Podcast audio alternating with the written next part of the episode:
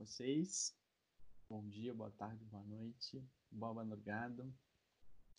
Cá estamos nós no quarto episódio do TrioCast. E eu, em nome do grupo, quero agradecer você por estar acompanhando a gente desde o início. E hoje a gente vai falar sobre um assunto muito bacana. Para quem não me conhece, eu sou o Inácio e eu estou aqui com as meninas. Oi, pessoal, aqui é a Rebeca. Olá, pessoal, aqui é a Maria Clara. Sejam bem-vindos a mais um episódio do TrioCast.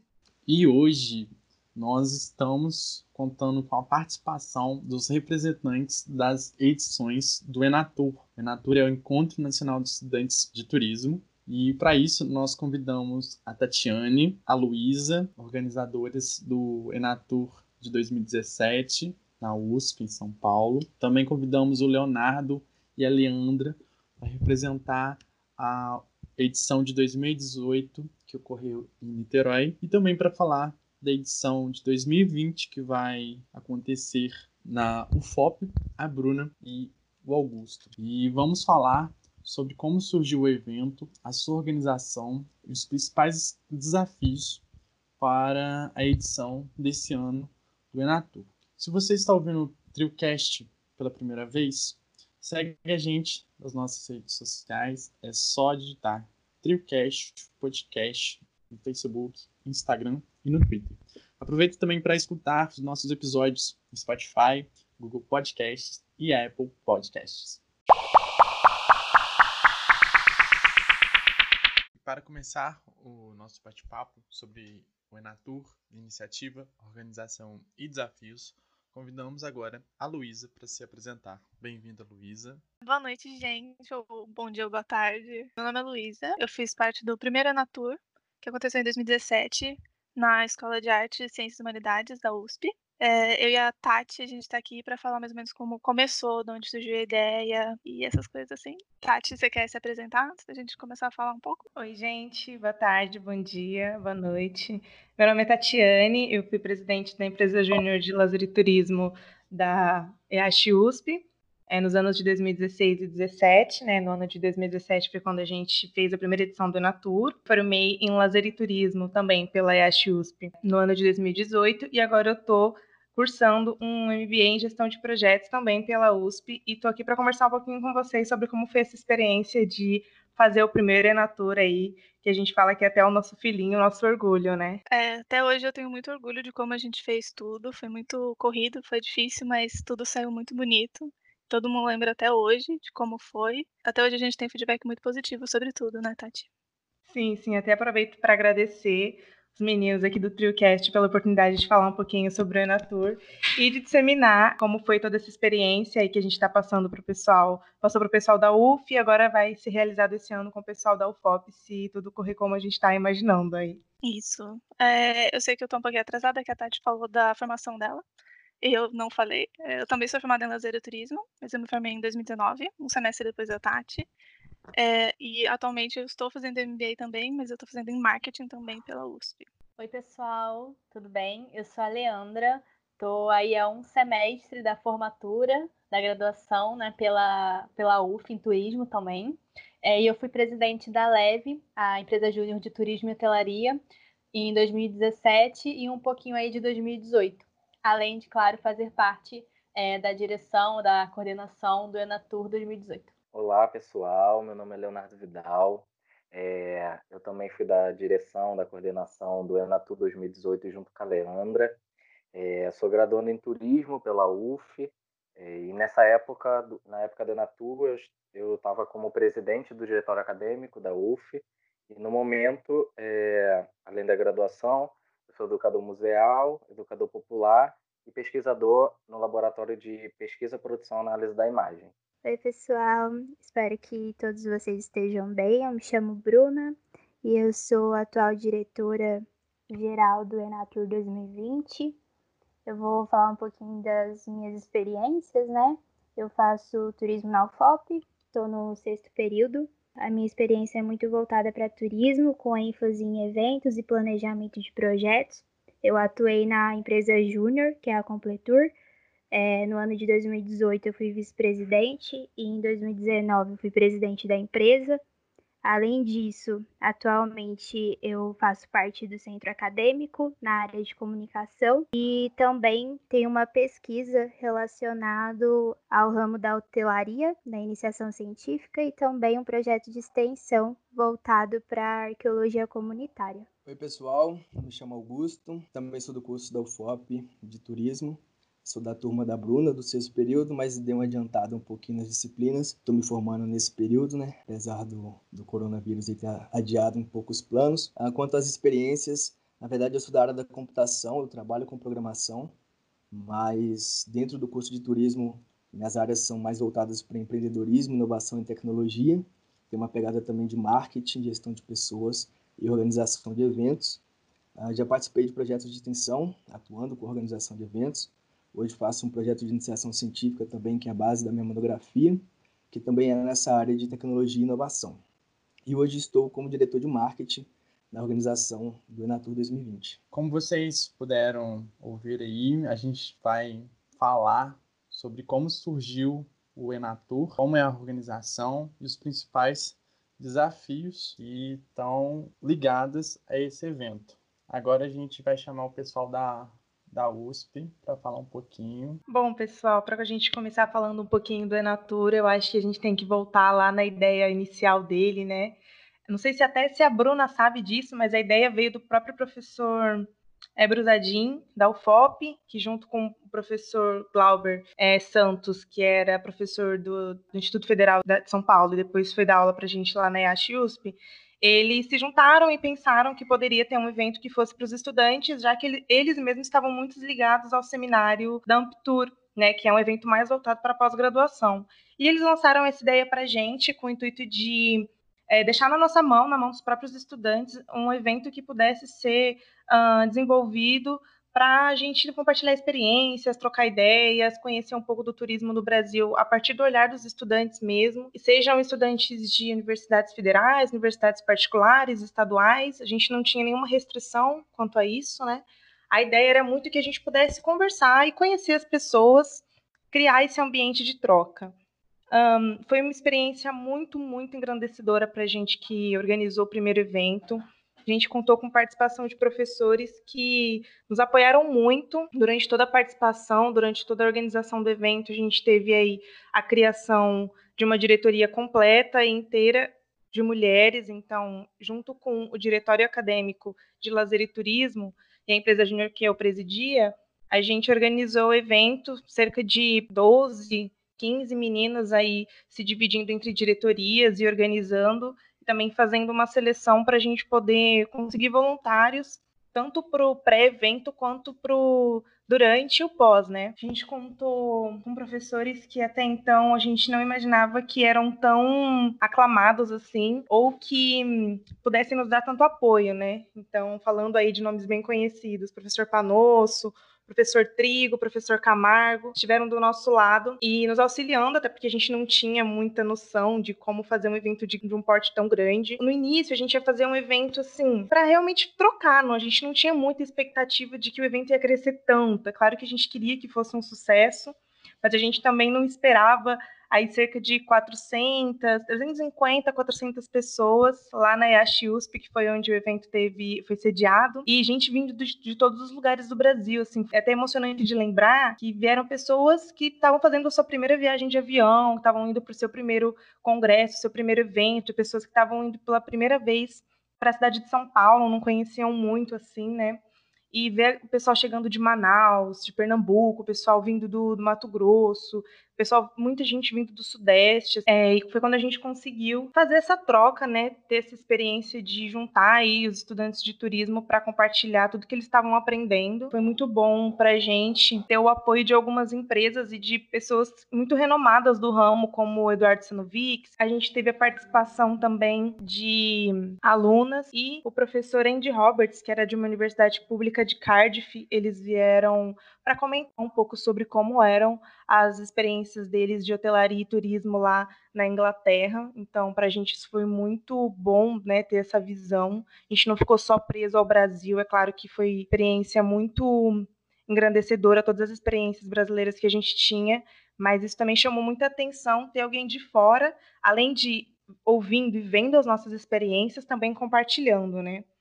E um outro nome também que foi bem importante para a gente foi o Bonadonna, o Ronald Bonadonna, ele, era CEO, ele é CEO da, Arco, da Accor, né, da rede de Accor, na América do Sul. E por mais que o tempo dele na, durante o evento tenha sido pouco, para a gente foi super importante contar com o apoio dele. Outra coisas que mexeram muito com a gente foi como esse evento foi recebido, né? A gente estava ali fazendo com todo o engajamento que a gente podia, as pessoas, tanto os alunos quanto os professores, se sentiam muito à vontade, estavam muito propostos, né? Tinham um engajamento muito grande naquilo mas a gente não imaginava que o pessoal que participasse também teria essa mesma visão que a gente, né, de compartilhar, de estar junto. Então, até hoje, a gente tem alunos que são amigos, gente que conversa, grupos de WhatsApp bombando aí. Até hoje, o pessoal pede pela Natura, até quando a gente não conseguiu realizar a edição do ano passado, o pessoal pediu muito. E tudo isso é muito fruto do que o Enatur trouxe para a gente, né? Experiência que a gente nunca vai esquecer, eu, pelo menos particularmente, tenho muito na minha cabeça que foi um é um orgulho para mim ter feito o Enatur e também tudo que ele trouxe para a gente depois fez com que a gente acreditasse que foi a melhor ideia que a gente poderia ter tido, né, para realizar um evento para 300, 400 pessoas, sem saber muito qual seria a repercussão, além de ter sido é o que eu acho muito corajoso das pessoas que participaram, dos professores que se engajaram, além de todos os compromissos que eles já tinham. Para a gente foi um orgulho mesmo fazer parte de, de toda essa experiência e de conhecer pessoas como a Leandra, o Léo, a Bruna, que hoje estão levando essa ideia para frente e não deixando é, para trás, né? Não deixando com que todo, tudo que a gente construiu até agora ficasse só na, na, primeira edição ou na segunda edição. A gente tem pessoas que são muito responsáveis como eles, que garantem aí que o evento se perpetue e que a gente consiga fazer muitas outras edições. Até vou chamar a Luísa aqui para comentar um pouquinho como foi a experiência prática dela de liderar os grupos de trabalho que a gente teve, né, as diretorias de e secretaria, porque a gente teve uma grande organização das pessoas com inscrições, foram muitas inscrições, a gente não tinha uma estrutura técnica, te tecnológica que eu digo, né? Então a gente fez tudo assim, manual, era tudo, todo mundo mão na massa, todo mundo querendo fazer. E aí, Lu, se você puder contar um pouquinho da sua experiência e de como foi participar da organização. É, o Enatur foi com certeza uma das coisas que eu mais tenho orgulho de ter feito. É, realmente, eu participei muito na linha de frente ali. A minha principal função foi a recepção das pessoas. Então, é, eu lembro até que a gente chegou o mais cedo possível no dia e já tinha gente esperando lá que estava desde, sei lá, das seis e meia, o evento começava às oito e já tinha gente lá. Então, foi muito doido. Realmente, também a Tati falou que foi mais gente do que a gente esperava. E isso já deixou a gente preocupado desde antes, quando a gente estava no pré-evento, só vendo a inscrição cair. Teve, sempre tem alguns erros, como a gente realmente estava esperando um fluxo muito menor de participantes. Quando a gente viu esse boom de gente, assim, que eu lembro que foi até no final, quando a gente avisou que ia fechar as inscrições, de repente caíram um monte. Então, apesar, como a gente não esperava tanto, a gente foi, tava com sistemas mais simples mesmo eram muitas planilhas de Excel e tudo. Acaba sendo um trabalho um pouco de formiguinha e tudo. Mas foi, assim, deu tudo certo, graças a Deus, porque é, a gente estava preparado para, acho que se eu não me engano, era de 150 a 200 pessoas, que era o quanto cabiam nos auditórios. Os auditórios foram lá da EASHUSP mesmo. O nosso pessoal lá da infraestrutura de eventos ajudou muita gente, que eles acabaram liberando os auditórios para a gente sem custo. Então, a própria universidade foi de grande apoio. E as meninas que fizeram as diretorias, elas trabalhavam maravilhosamente bem. A gente era dividido entre pessoas do diretor acadêmico e empresa, da empresa de lazer e turismo. Todas as meninas da diretoria faziam parte de um ou outro necessariamente. Eu lembro que a gente ficava dividido entre alimentação, infraestrutura, e coisa assim, e cada líder tinha um grupo de staff, e eu lembro também que todos os staffs trabalhavam muito bem, tava todo mundo muito animado em fazer parte daquilo. Então era muito bonito de ver, sabe? Tipo, dá até um calorzinho no coração lembrar de todas aquelas pessoas, assim, se esforçando o máximo para fazer dar certo. Então foi, assim, uma experiência incrível, e apesar de todas as dificuldades, deu muito certo. Apesar de todas as pessoas a mais que vieram, assim, vieram até pessoas que não tinham se inscrito, elas foram lá na hora e pediram, por favor, deixa eu participar.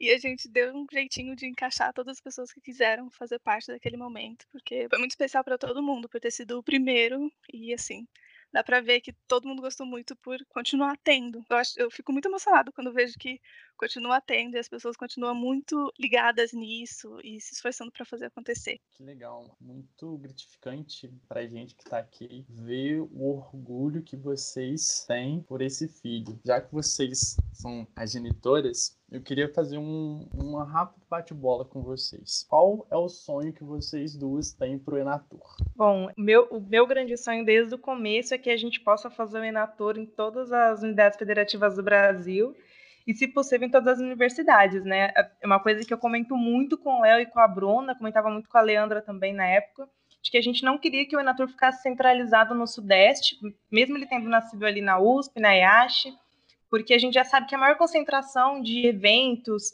é, as maiores empresas, todo o trade turístico gira muito em torno do Sudeste pela questão de negócios. E a gente sabe que o Brasil tem uma imensidão aí de oportunidades é, para turismo. Então, o meu grande sonho, desde que a gente começou esse evento, era que ele, que, que ele pudesse chegar em todos os estados, até pela questão de hum, oportunidade para as pessoas, né? É muito difícil alguém vir do Amazonas, alguém vir de Pernambuco, alguém vir lá do Sul para um evento e as pessoas mesmo assim foram e vão, eu tenho certeza que elas vão continuar indo, mas é muito bonito você ver isso acontecendo na sua universidade, no seu estado, na sua região. Eu quero muito que as pessoas que participem do evento, que elas tenham essa mesma sensação que eu tive quando a gente começou a fazer evento e quando a gente viu ele finalizado e agora quando a gente vê ele se perpetuando aí por outros estados.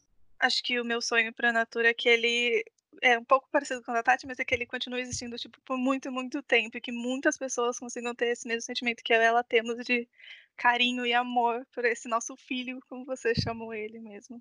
E se ele puder realmente passear pelo Brasil inteiro, ia ser ainda mais agradecedor, porque daí ele acaba sendo conhecido por cada vez mais pessoas e mais pessoas conseguem ter acesso a ele também. A gente, muito legal. Agora a gente passa a palavra para Leandra e para Leonardo coordenadores da edição de 2018 da Natur na U. Então, gente, sobre a nossa edição, né, 2018, como tudo começou, como a gente começou a pensar nisso. Hoje a gente estava come...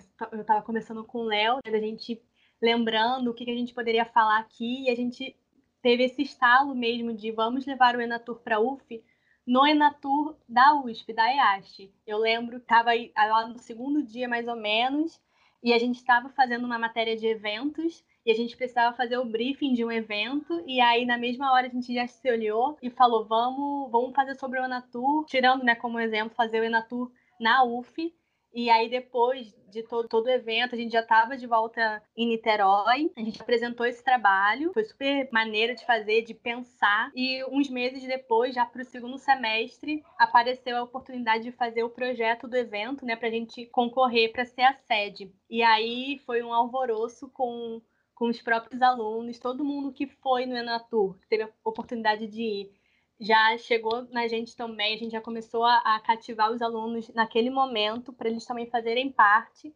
E foi quando a gente realmente construiu, desenvolveu esse projeto, né? Que muitas das coisas não saíram como, como esse projeto, por exemplo, é, o local onde o evento aconteceu, mas esse estalo de vamos fazer isso, vamos levar isso para nossa faculdade, foi ainda no, no Enatura em São Paulo. É, e comentando um pouco também né, da nossa experiência em relação à participação dos alunos, foi muito gratificante para a gente ver que tanto os alunos que tiveram a oportunidade de estar presente na Enatura 2017, quanto os alunos que não tiveram essa oportunidade, é, estavam totalmente animados e engajados com a realização do Enatur na UF. É, Muitos dos alunos que tiveram na edição anterior já estavam, como a Leandra comentou, né, com esse com essa vontade da realização do evento. Então, de certa forma, foi algo muito positivo para o evento. Como a Leandra comentou, depois do edital, que saiu o resultado do edital e que a UF tinha conseguido, né, e seria a sede do próximo Enatur, foi todo mundo só comentava no Enatur. No dia seguinte, na aula, em todas as disciplinas, todos os professores estavam comentando, todos os alunos paravam pelo corredor e começou uma animação assim universal na Faculdade de Turismo e Hotelaria da UF. Nós tivemos mais ou menos 150 alunos num processo seletivo. A gente de teve que fazer um processo seletivo para tentar diminuir um pouco é, a quantidade de pessoas que gostariam de participar na organização do evento, de tantas pessoas que tiveram. E aí, no final dessas 150, nós tivemos 60 pessoas na organização, todos os alunos do curso de turismo e de hotelaria, dividido em diversas áreas de atuação, logística, financeiro, marketing. Então, foi algo muito gratificante para a gente ver a, a vontade dos alunos em estar com a gente, que a gente trouxe, já estava gestando essa ideia e ver os alunos apoiarem foi muito muito feliz assim a gente fica até muito emocionado eu principalmente eu não posso lembrar da Natu porque eu já já fico emocionado então foi muito feliz essa parte a nossa relação com os alunos e em relação aos participantes também é, nós tivemos na edição previamente 350 inscritos e no dia nós batemos 400 inscritos, assim como aconteceu no Natura 2017, como a Luísa falou. Muitas pessoas chegaram no dia e quiseram fazer inscrição, pessoas que vieram para outros eventos em outras universidades aqui do Rio, que estavam acontecendo, do, do estado do Rio, que estavam acontecendo também, e que eram estudantes de turismo, também foram pa, para o Enatu e fizeram inscrição no momento. É, nós tivemos grande quantidade de trabalhos também enviados e apresentados.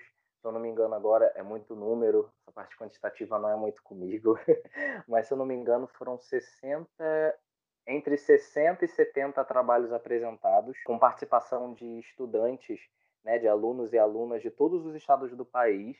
Então, no Enatur da USP, né, em 2017 já tinha tido essa, essa experiência da participação de estudantes de diversos lugares, de todos os lugares do país. E na UF a gente é, conseguiu manter essa, essa, essa, essa animação das, do, do, do pessoal do turismo e foi muito incrível. Tivemos também a participação até do, do Tomás, né, que era o responsável pelo Encontro Nacional de Estudantes de Turismo da Argentina, da executiva da representação estudantil deles. Então, em relação aos alunos e a participação geral do evento dos congressistas, foi algo muito gratificante para gente. E apesar de todo esse apoio, eu acho que é muito legal a gente falar aqui também sobre as nossas maiores dificuldades, né? Porque é, ninguém nunca tinha feito um evento desse tamanho, dessa proporção. É, lembrando que o evento foi 100% elaborado pelos alunos a gente não tinha o, o nosso único nosso único apoio naquele momento era o pessoal da USP que eles estavam dando dicas para gente é, como a gente pode fazer planilha como é me a melhor organização para fazer isso ou aquilo mas assim ali com a gente a gente não tinha nada muito maior do que isso mais do que isso é, apesar de a gente ter sim todo o apoio também dos nossos professores, principalmente do nosso diretor na época, que era o Marcelo Tomé, ele, assim, foi maravilhoso, tudo que a gente precisava. Também se tratando uma faculdade pública, né? A gente teve alguns, alguns problemas em relação a, a espaço. Nossa faculdade hoje não, não tem um, um auditório que a gente possa usar com a quantidade que a gente precisava, né? De pessoas. Então, acho que o principal é, desafio nosso foi realmente encontrar um espaço bacana para a gente é, fazer o evento acontecer, não só na parte de palestras, mas também toda a parte de, de troca, de apresentação de trabalhos, as nossas rodas de conversa. Então, o Enatur ficou dividido em várias, várias etapas e a gente teve aí que rebolar um pouquinho para encaixar tudo. A gente acabou tendo que. A gente fez o nosso Enatur no, no Teatro Popular, Oscar Niemeyer, em Niterói, que é um, um grande atrativo, ele é lindo. É, no final a gente olha as fotos, assim, olha o resultado e, e não podia ter sido diferente realmente mas até a gente chegar nesse resultado foi bem complicado. Como o Léo falou, né, mais ou menos 400 pessoas aí, e a gente conseguiu organizar todo mundo lá no teatro. E também a gente usou também o espaço da, da UF, as salas de aula, os espaços livres, né, para fazer, para a gente fazer as rodas de conversa. Outra questão também é a estrutura de Niterói, apesar de ser bem próximo ali do Rio, né? Para quem não sabe, é uma são 20 minutos de barca ou uma ponte, é, a ponte Rio-Niterói de distância, mas são realidades bastante diferentes. É, a gente não tinha em Niterói o número de alojamento próximo ali, né, da, da UF, do teatro, um número bom de, de alojamentos, né, de camas e tudo mais, de leitos, É, então a gente contou muito também com o apoio do, dos próprios alunos, a gente fez, pediu para os alunos que pudessem e que quisessem também né, receber esses estudantes de fora, principalmente os de mais longe, né, porque era um gasto muito alto de passagem, é, de alimentação, então a gente também teve esse apoio gigantesco dos próprios alunos da UF e de universidades é, de turismo aqui do Rio, que alojaram também as pessoas em suas casas, é, fora é, enfim, todo o apoio que eles deram para esse pessoal que estava aqui indicando locais para se alimentar é, e tudo mais. Acho que uma outra questão também é, que foi bastante difícil para a gente na época foi a questão da, da gestão de pessoas, né?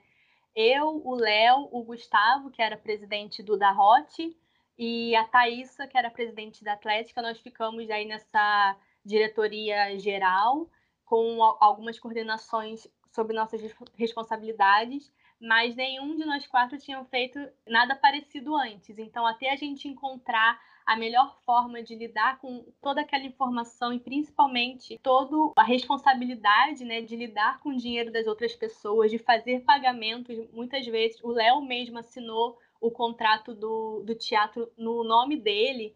Então, tudo isso foi, foi bem desafiador, né, Léo? É isso mesmo. Complementando a Leandra, né, no que ela estava falando, a questão do Enatur não ser ou não ter ainda algum respaldo jurídico sobre ele. Né? Nós não temos uma pessoa jurídica responsável pelo Enatur.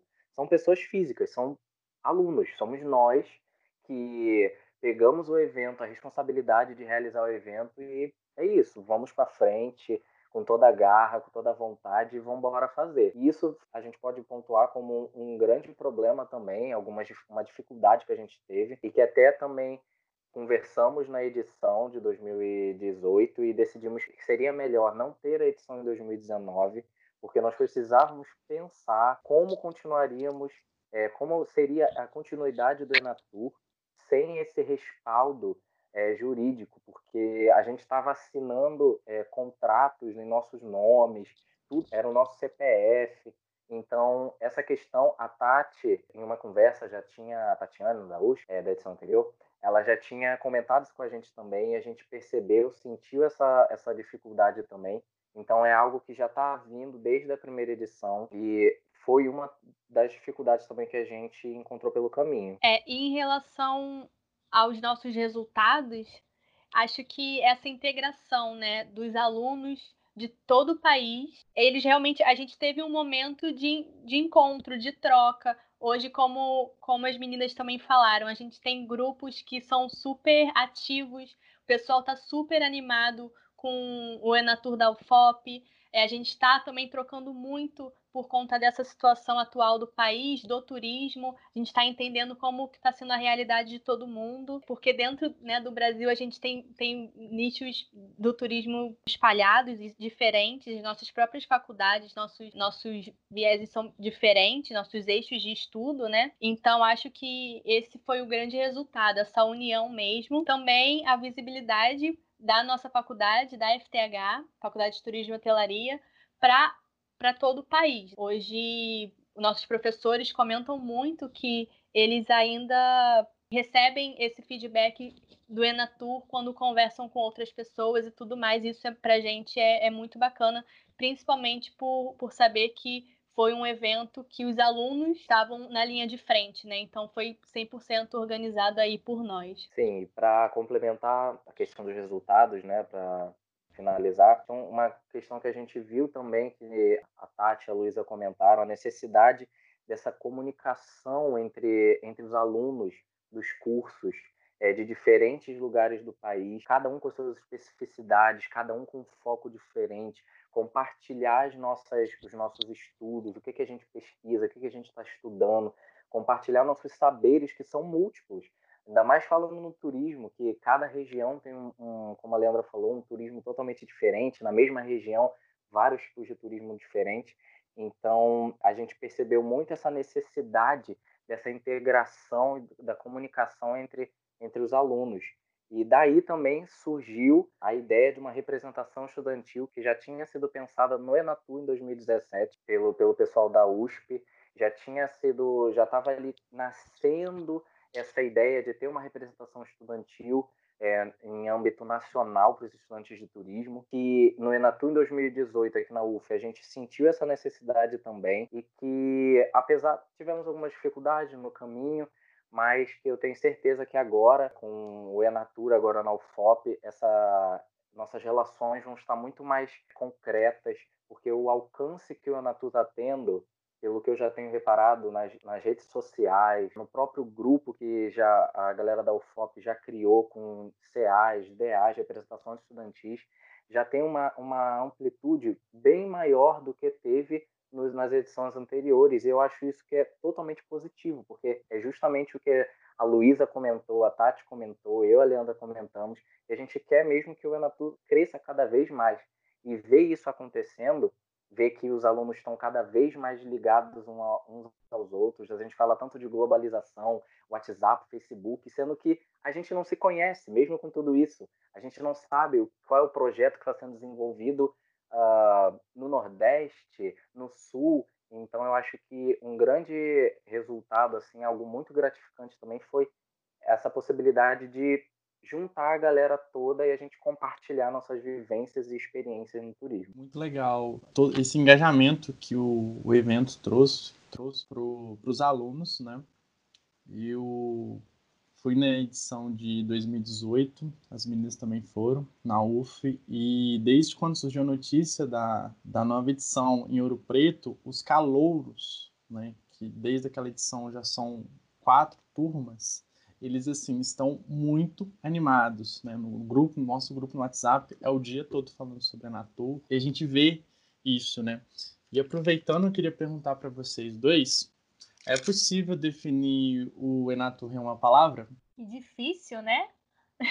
Talvez, acho que para nós da equipe, né, acho que o Léo pode dividir isso comigo, foi um momento de muita superação, assim, de, de nós mesmos, assim, de a gente pegar aquilo com a, com a, nossa vontade, com o apoio dos alunos, com o trabalho em equipe, a gente conseguir tirar de um briefing para uma matéria, gente conseguir fazer o evento desse tamanho com tantos resultados positivos. Então, é, é um motivo de muito orgulho para mim. É um, para mim é um exemplo assim de, de superação, de que a gente trabalhando junto a gente consegue alcançar o nosso objetivo. Com certeza, concordo com o que a Leandra falou e complementando, né? Para mim, eu acho que seria aprendizado, porque tanto para quem vai ao evento e tem a oportunidade de assistir palestras, participar de rodas de conversa, trocar experiências, profissionais, acadêmicas, toda essa questão dos participantes do evento, quanto para quem está na organização do evento. Porque a gente aprendeu muito, como a Leandra comentou, tirar era foi um briefing para uma disciplina que se transformou em um projeto que foi submetido para a comissão que avaliou o projeto, e disso tudo virou o Enatur 2018. Então eu acho que a gente aprendeu muito durante esse processo de logística, de gestão de pessoas, de marketing, de nossa, é, bater na porta da, dos lugares, dos restaurantes, falando sobre apoio, apresentar o Enatur. A gente foi muito na, na cara lavada também. Tivemos muito apoio também de, de, de professores que já tinham contatos e facilitaram isso para a gente, alguns alunos também, mas muitas coisas a gente foi também ali abertamente. Oi, tudo bem? Conhece o Enatur? É isso, é isso. Então a gente aprendeu muita coisa. Eu acho que, para mim, assim, uma palavra que define todo a natura assim é aprendizagem, com certeza. Bacana, pessoal. Agora a gente passa a palavra para os organizadores da edição de 2020 do Enatur, Augusto e Bruna. Bom, gente, iniciando minha fala, né, antes de falarmos sobre como tá a organização do Enatur com a questão da Covid-19, eu queria ressaltar que a UFOP determinou a suspensão do calendário acadêmico de 2020, mais especificamente no dia 17 de março. Então, a partir disso, todas as atividades foram suspensas por tempo indeterminado. E é importante falar sobre isso porque o Centro de Artes e Convenções da UFOP, onde o evento vai acontecer, ele também está com as atividades suspensas.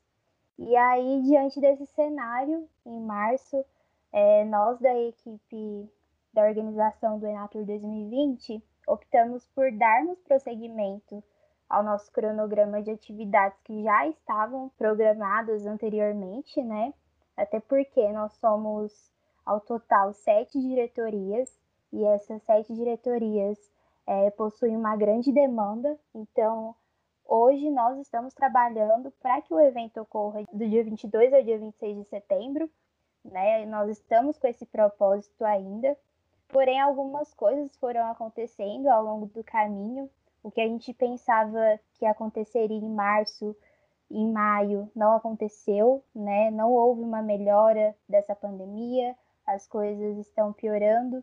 Então, a decisão da, da equipe organizadora desse ano foi mesmo reavaliar todo o evento, é, ver a viabilidade dele acontecer esse ano e possíveis datas para adiá-lo ou não. Então, assim, hoje o que a gente está buscando mesmo é se aprofundar cada vez mais nas notícias, nas pesquisas e principalmente em tudo que envolva, de certa forma, o turismo, que está sendo muito afetado com todo esse cenário mundial e com vários impactos negativos, né? É, a gente está se aprofundando nisso, estamos analisando todo esse cenário. Uma coisa também que nós estamos fazendo é conversando diretamente com representantes dos centros acadêmicos, dos diretórios acadêmicos, de outras instituições, até para ver como é a situação em cada lugar diferente. Então, a gente está tomando essas decisões justamente para nos próximos dias, nas próximas semanas, a gente conseguir visualizar melhor e tomar a decisão correta, se vamos adiar o evento para o final do ano, para o ano que vem.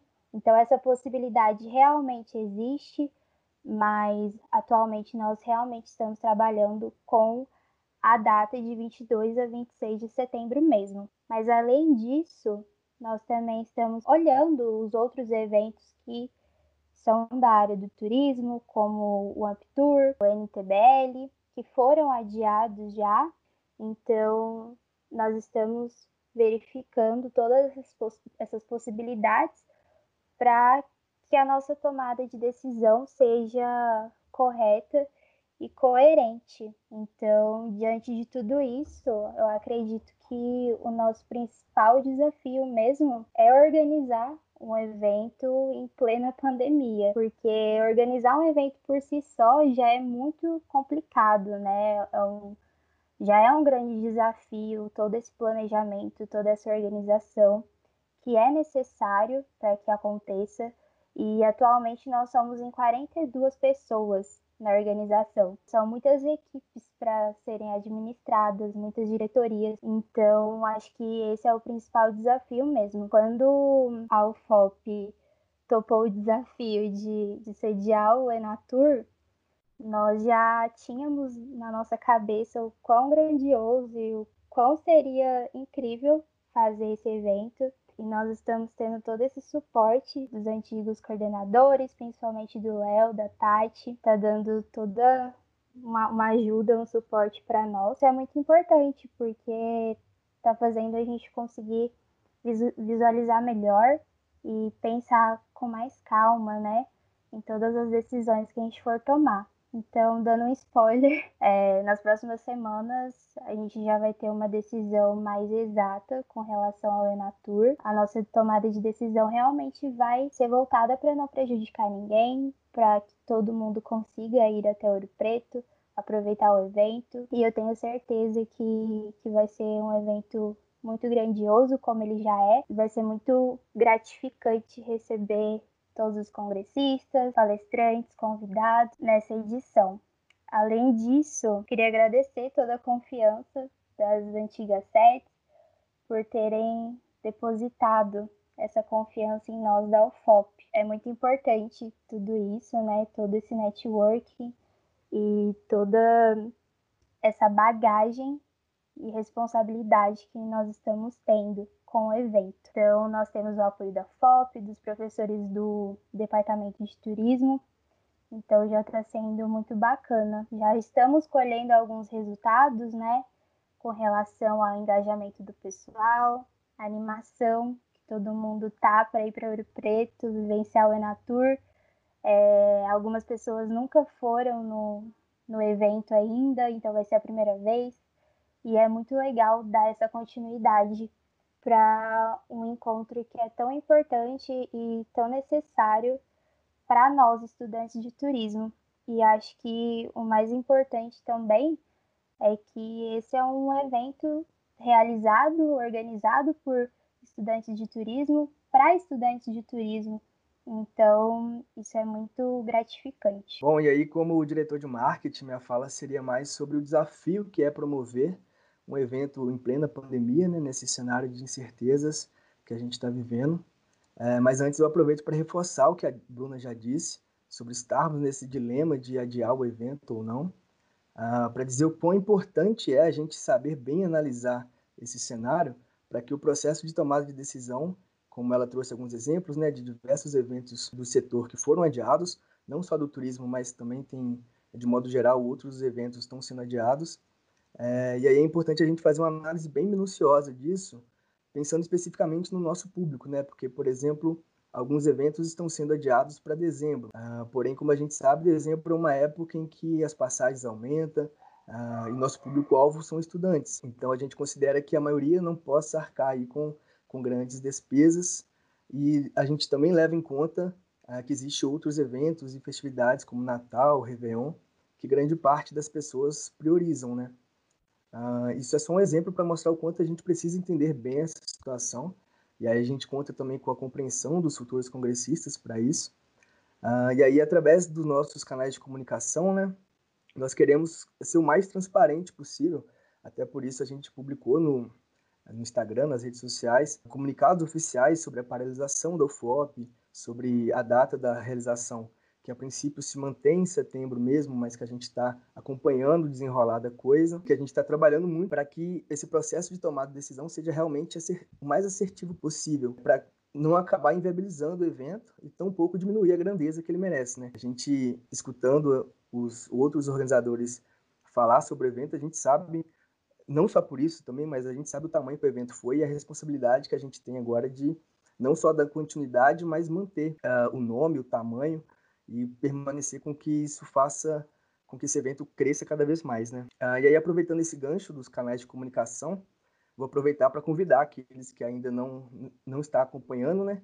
Para seguir nossas páginas no Instagram, no Facebook, acessar o nosso site, acompanhar os posts que a gente está fazendo no blog, interagir também com a gente nos grupos no WhatsApp. Ah, e aí isso é, levanta uma questão para a qual eu encerro a minha fala, que seria da nossa responsabilidade para além de utilizar esses meios de comunicação para informar, comunicar, vender ingressos, enfim, nesse cenário aí de isolamento social, a gente pensar um pouquinho no outro também, é, em um momento em que grandes, um dos grandes problemas, né, não é o maior, mas um dos grandes problemas é o tédio que a galera está passando. Não é o maior problema, mas tem levado muita gente a ter ansiedade, crises, problemas psicológicos, depressão, enfim. Então, cabe a gente também estar produzindo conteúdos relevantes que ajudem as pessoas na medida do possível para que essas consigam manter minimamente uma saúde mental nessa quarentena.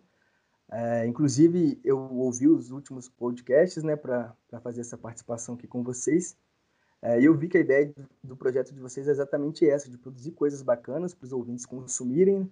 E aí o consumir seria no sentido bom da, da palavra. E dizer também que a gente também está produzindo conteúdo para quem está acompanhando nas nossas redes sociais aí hoje, inclusive, a gente postou uma, uma campanha de TBT para a galera que já, já participou das outras edições postar as fotos marcando aí o Enatur. Também relembrar, né, como não teve o evento em 2018, a gente ainda tem, em 2019, perdão, a gente ainda tem uma responsabilidade que é trazer à tona novamente, depois de um ano passado, esse evento e dentro de um cenário de pandemia, né? Então, a situação não é a mais favorável, mas a gente está trabalhando ao máximo para fazer isso funcionar da melhor forma. E aí, como a Bruna deu um spoiler, eu vou dar um spoiler aqui também, que na semana que vem a gente, junto com os, os próprios seguidores das nossas páginas nas redes sociais, a gente vai estar tá fazendo indicações de filmes, futuramente de séries e livros, além de atividades e cursos para a galera fazer nessa quarentena, né? Porque se tornou uma responsabilidade para a gente, além de manter a, a memória viva do evento, manter uma, uma relação mais direta com esses seguidores que são os nossos futuros congressistas. Uh, e é isso, a gente vai continuar trabalhando bastante para fazer com que esse evento seja incrível para todo mundo, assim como foi as edições anteriores. Com certeza. Só ressaltando que o Augusto disse, isso que a gente está fazendo, trabalhando, é justamente para não perder esse feeling com a galera, né? E manter realmente o evento vivo. Então, essa é só uma das estratégias que a gente está usando. Mas de uma coisa a gente pode ter certeza que o Enatur vai sim acontecer. Pode ser de 22 a 26 de setembro, pode ser no final do ano, mais pro finzinho, pode ser ano que vem, mas ele vai acontecer e tenho certeza que a gente vai conseguir dar essa continuidade no evento que ele merece. Então, pessoal, eu tenho uma pergunta para fazer para vocês. É, eu queria saber como que vocês é, se juntaram e se organizaram para sediar o evento. Como que o evento foi parar em Ouro Preto? Então, a princípio, houve um processo de candidatura, né, pela antiga sede, que foi a UF, só que a UFOP não participou disso, tanto que no último dia de evento lá na UF, eles chamaram representantes de diversas instituições para falar o porquê gostariam de levar o Enatur para sua cidade, para sua universidade, enfim. E a UFOP não foi uma das candidatas. Né? Eu estava no evento, mas como a galera queria muito o Nordeste, o Norte, Falei assim, não, já foi duas vezes no Sudeste, então eu vou, vou deixar pra lá. E aí foi muito engraçado até porque depois a gente já ficou sabendo que em 2019 realmente o evento não aconteceria, mas acabou que bem no finzinho de 2019 o Léo veio conversar comigo e aí ele me contou que os processos de, de candidatura não foram prosseguidos, né? As candidaturas não foram levadas adiante. E aí, por conta disso, eu já tinha representado, não representado, representado, mas eu tinha ido para o Congresso Internacional em Buenos Aires falar sobre minha posição como congressista mesmo no Enatur da UF. Então eu já conhecia o Léo, assim, né, de vista, Leandra também, a Tati. Eu, inclusive, na época, eu pedi muita ajuda da Leandra para falar sobre o Enatur da UF lá em Buenos Aires. Então, foi mais ou menos isso. Como eles já me conheciam, eles perguntaram se a UFOP gostaria, gostariam de participar dessa candidatura e se nós teríamos esse interesse. Então, em vista que o, as outras instituições não haviam prosseguido, né? E aí eu levei essa ideia primeiramente para a empresa júnior, depois para o centro acadêmico e por fim eu levei para o departamento de turismo, que apoiou na hora o evento. Então, bem resumidamente foi dessa forma. E aí na parte mesmo de organização, eu estou na diretoria geral junto com a Lara e com a Yasmine, que uma representa as empresas juniores, a outra representa os centros acadêmicos. E os demais alunos de turismo foram basicamente se candidatando mesmo a fazer parte, alguns foram convidados, outros participaram de editais, e aí hoje nós estamos com a nossa equipe de 42 pessoas. É, eu fiz mais essa pergunta também, porque eu lembro que a gente estava no Anator da UF e que tinha uma galera do, do Nordeste que queriam se candidatar para ser a próxima sede. Aí a gente até ficou meio na dúvida Pra, e queria saber mais como que foi, né? Como que Ouro Preto entrou na meio que na inscrição para poder ser a sede.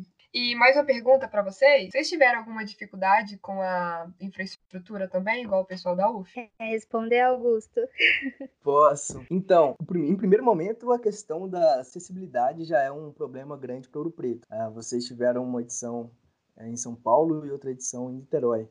E para gente, uma cidade do interior de Minas, com uma acessibilidade difícil, porque é uma cidade histórica e tal. É algo que, de primeiro momento, já é um pouco assustador, por exemplo, receber 350, 400, 500 pessoas. Mas, como a universidade tem esse espaço, que é o centro de convenções, a maior dificuldade, na verdade, é encontrar uma data que se adeque, que se adeque bacana, assim, a, ao cronograma, né? Que seja possível ter a quantidade de gente que a gente espera e que também suporte, né? Então, lá tem uma estrutura muito bacana, com vários salões, auditórios e tal. E a própria UFOP também, ela está apoiando bastante a gente. Então, um pouco diferente da situação que vocês passaram, é, para a gente está sendo um pouco mais tranquilo.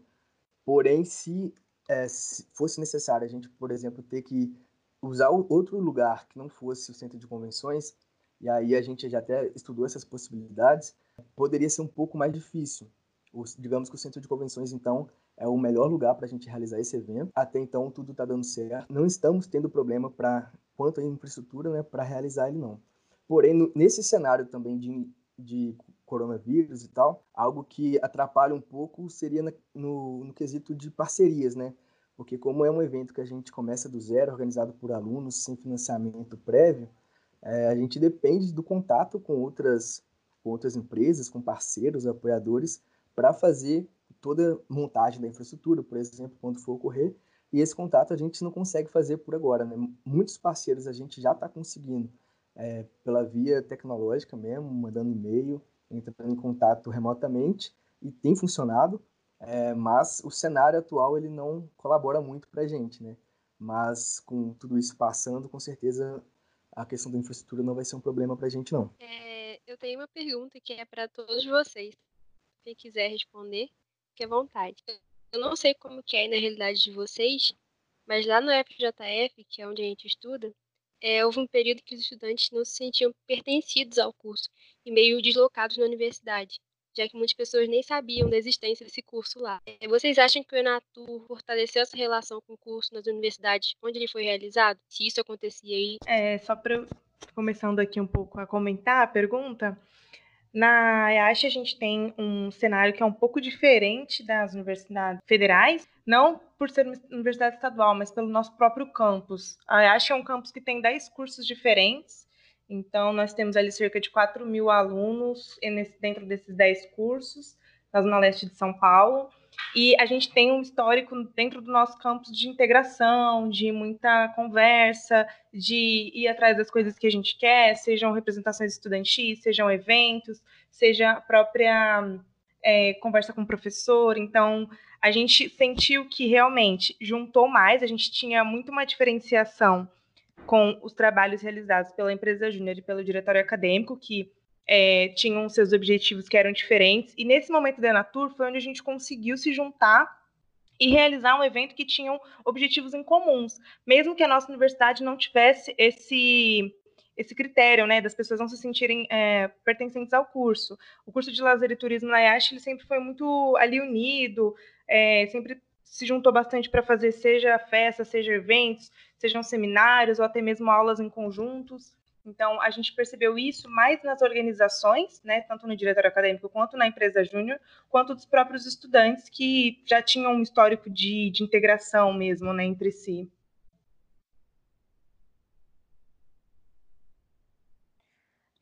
Na, na UF, o que aconteceu é que a gente, o que a gente percebe muito, né, é, é que a partir de 2016, 2017, os alunos começaram a ficar mais, mais unidos mesmo, tanto em relação à, à nossa atlética, os DEAs, a empresa júnior que foi criada ali no finalzinho de 2017.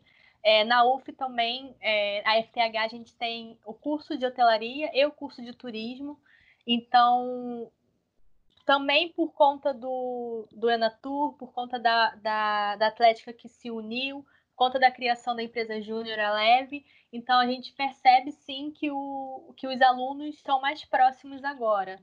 Então, acho que foi, acho que contribuiu com certeza para para isso. Bom, na UFOP, a gente não tem os resultados pós-evento ainda, mas todos os alunos, desde quando foi anunciado que a sede seria Ouro Preto, todos eles ficaram muito animados até porque a gente não sabe se algum dia o Enatur vai voltar para Ouro Preto, então a gente está aproveitando muito essa oportunidade e o apoio dos professores estão fazendo com que os alunos se engajem cada vez mais. Tá todo mundo assim muito animado com o evento, todo mundo muito preocupado preocupado né, com o andamento. Inclusive, quando a gente lançou o edital para participar, para chamar todos os alunos para participarem da organização com a gente, nós tivemos muitas inscrições. Então, nos grupos de WhatsApp também, a galera sempre comenta, sempre reposta algo do Instagram. Então, tá tendo essa mobilidade mesmo para que o evento seja tudo isso e mais um pouco. E a gente realmente espera que os alunos da UFOP que ainda não participaram do evento possam participar desse, possam cada vez mais participarem de congressos como esse, né? De eventos científicos como esse. Então, para nós é, é uma carga de responsabilidade muito grande, porque no Enatur da USP e no da UF foram pouquíssimos alunos da UFOP. Acho que no da UF foi, foi eu e mais duas pessoas só. Então, assim, para eles é uma novidade muito grande. Alguns nem sabem o que está acontecendo direito, mas ainda assim ficam muito animados em saber que vai ser em Ouro Preto. Então, a gente fica muito feliz com isso, né? E nós esperamos que todos os nossos alunos lá do turismo FOP estejam presentes no evento. Esse foi um, foi um, um espaço né, muito importante, porque a gente pode perceber que o Enatur ele é um evento para compartilhar conhecimento, trocar experiências, conhecer pessoas que todos aqui conheceram pessoas de diferentes regiões do Brasil, conhecer também as realidades do cursos de turismo aí pelo espalhados pelo país. E mais uma vez eu agradeço a todos vocês por estarem aqui com, com a gente, participar desse bate-papo aqui.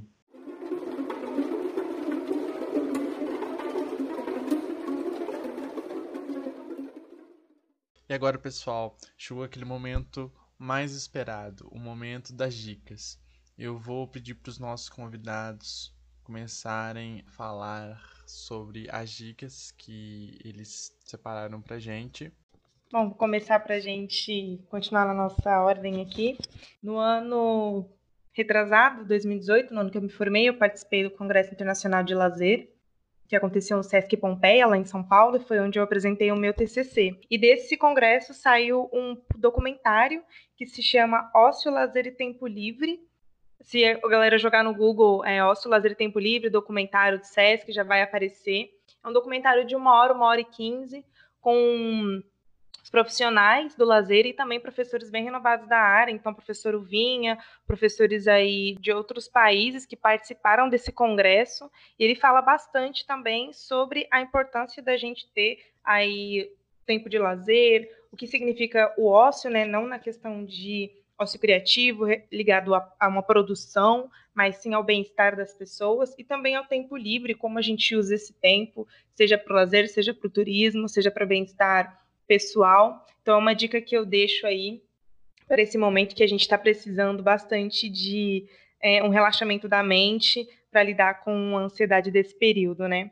E uma outra dica que eu deixo também, até para o pessoal da UFOP que precisa lidar com gestão de pessoas e para quem precisa também de alguma referência nessa área, eu gosto muito de um livro que se chama Os Cinco Desafios da, das Equipes.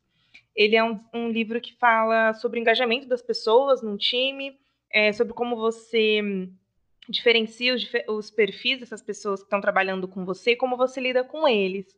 Para mim foi muito importante ter essa referência durante o período de empresa júnior e até utilizar ele para o próprio Enatur, para a gente entender que cada, cada pessoa tem o seu momento, às vezes a pessoa não está tão motivada naquilo que ela está fazendo, mas você pode ajudar ela em algum momento. É, quais são também as fases de motivação de um time até ele chegar à alta performance. Então, para mim foi um livro que me ajudou muito e que eu sempre recomendo quando a gente fala de ou liderar times ou lidar com gestão de pessoas. Tati, você falou sobre o Congresso Mundial de Lazer e eu lembrei que eu assisti a sua apresentação no, de pôster. Sim, eu também assisti a sua, você lembra? Aham, uhum, assim, gente, a gente já tinha se encontrou lá, mas eu assisti sim, esse documentário, fantástico. Sim, foi muito bom. Eu achei até que ele demorou um pouco para sair, né, porque o evento já aconteceu há mais de um ano, mas foi muito bom ver e até relembrar um pouquinho do que foi aquele evento, foi bem importante para mim, principalmente porque eu apresentei o meu TCC lá, né? Eu não, não fiz banca, então a minha avaliação foi lá nesse evento pelos próprios professores que estavam avaliando os outros trabalhos. E para mim foi muito bom. É, é, eu super deixo essa dica porque tem muito a ver com o meu histórico acadêmico, né? Me traz boas lembranças. É, a minha dica, ela na verdade é um pouco mais para relaxar mesmo. O Augusto ele falou que agora no cenário do Covid tem muita gente que fica ansiosa e tudo mais, e eu sou uma pessoa que sofro muito com ansiedade, então esse período tem sido difícil um pouco. Mas eu sempre procuro assistir muita coisa é, que é fácil e leve quando eu tô muito estressada e ansiosa. Então eu pensei num filme que ele, eu acho ele muito bonito, eu acho a fotografia dele muito bonita, que é A Vida Secreta de Walter Mitty. Ele passa por cenários lindos da Islândia e do, do Oriente Médio, sabe? Muitos lugares muito bonitos. E basicamente é a história de um cara que trabalha na revista Life. E ele trabalha com. Ele revela as fotos e ele perde uma das fotos e ele tem que achar o fotógrafo para conseguir é, essa foto, então ele sai procurando esse cara pelo mundo todo.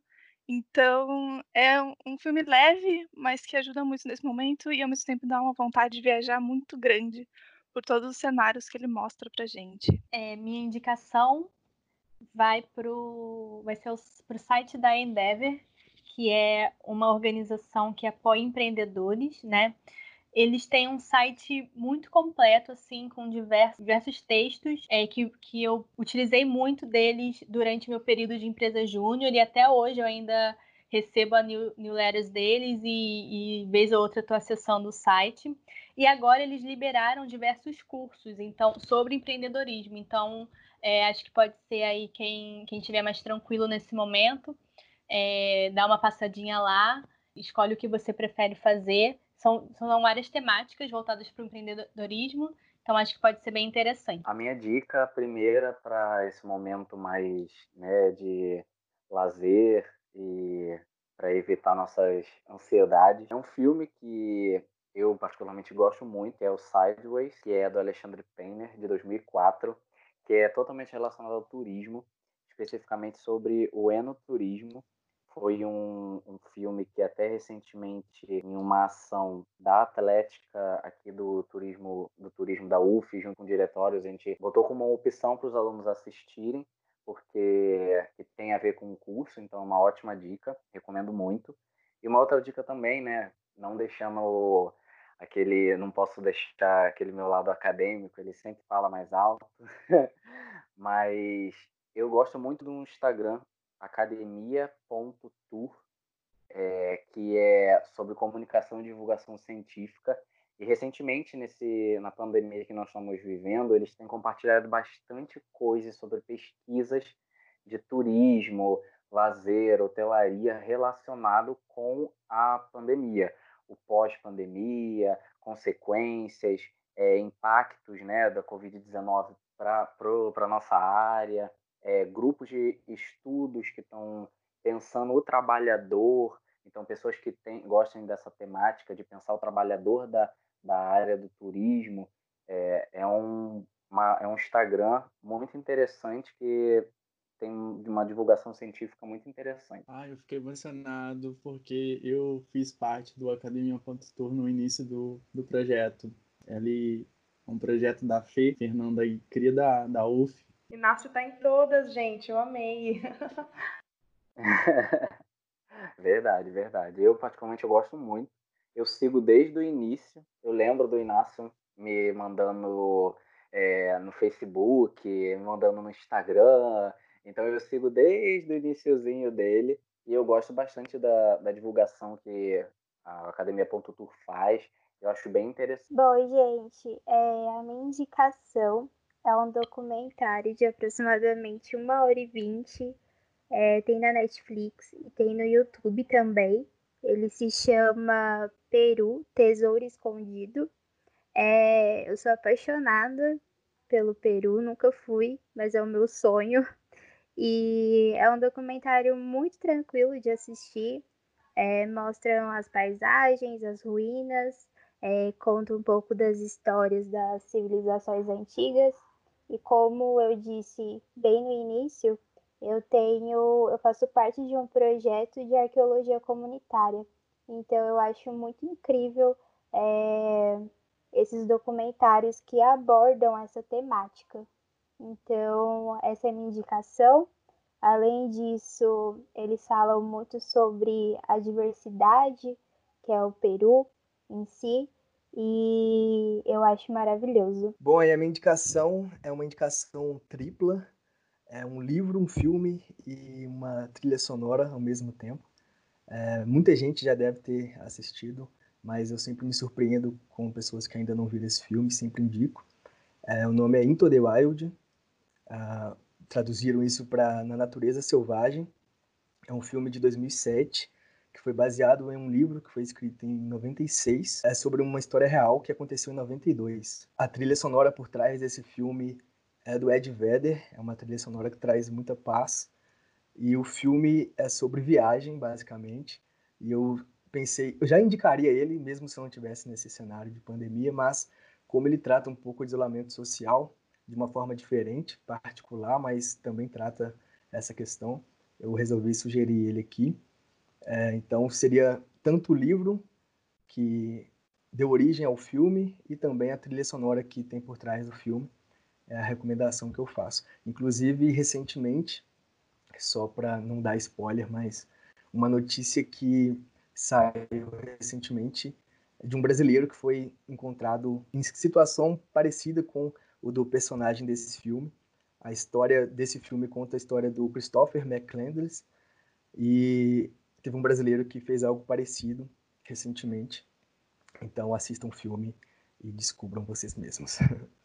Então, pessoal, minha dica de hoje é um livro chamado A Rede de Alice. Ele conta a história de duas mulheres. Uma espiã que foi recrutada para essa rede de Alice, que foi um esquema real que aconteceu durante a Primeira Guerra Mundial, e uma universitária americana que está buscando a sua prima, que desapareceu durante a Segunda Guerra. E essa, as histórias das duas se cruzam e é muito interessante acompanhar todo o desenvolver da, do livro e também dentro daquele contexto histórico de fim da Segunda Guerra.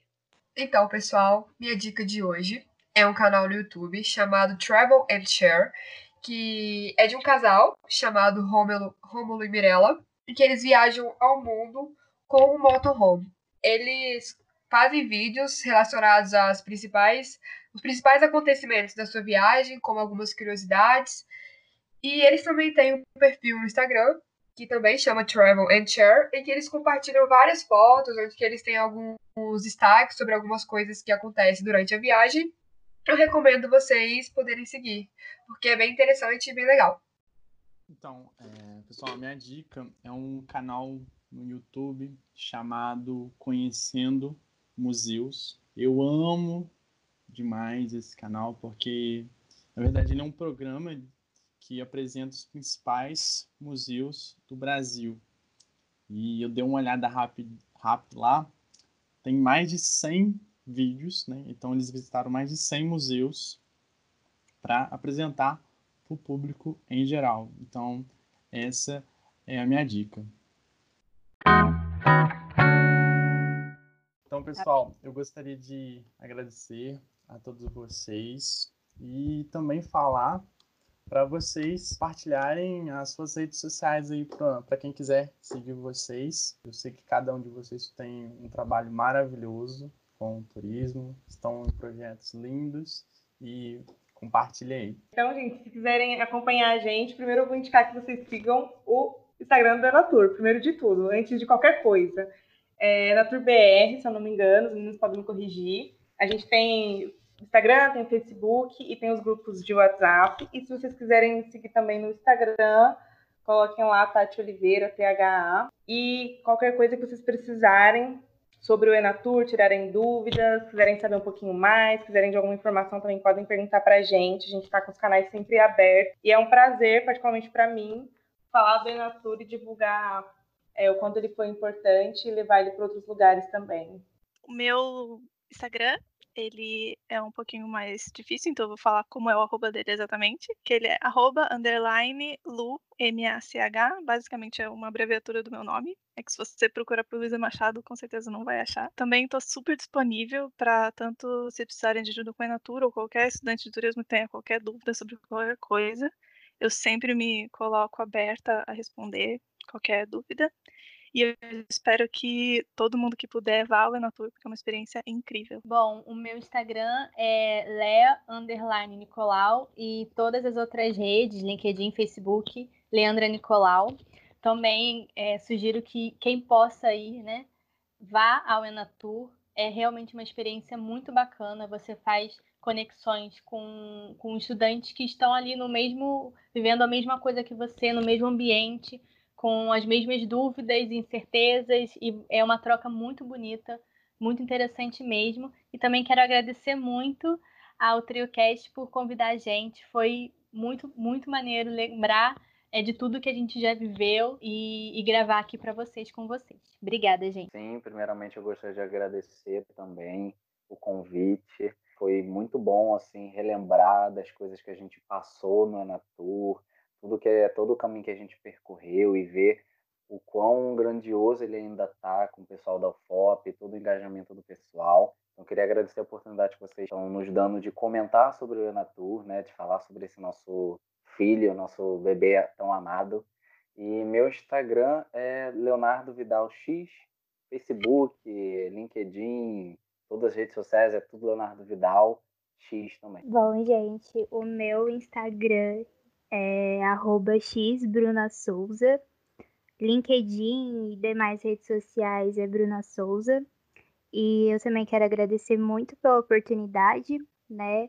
Esse filho que agora também é da UFOP, então a gente está muito feliz por isso. E contamos com a presença de todos vocês lá. Tenho certeza que vai ser um evento incrível, como já é. E queremos ver todos vocês com a gente em Ouro Preto. Primeiro agradecer pelo convite, pessoal, valeu. Meu arroba lá é Augusto César, mas o Al é com A-L-L, Augusto César. E eu vou passar o arroba do Enatur mesmo, né? O Instagram é arroba EnaturBR, o Facebook é Enatur. Uh, temos o site também www.enatur2020.com.br. O blog é o site com barra blog. E é isso, obrigado pessoal mais uma vez em nome do TrioCast. Eu agradeço. E para você que está ouvindo o nosso podcast pela primeira vez, segue a gente lá no Instagram, no Facebook e agora no Twitter. É só digitar arroba TrioCast, podcast, que você vai, traz a gente lá.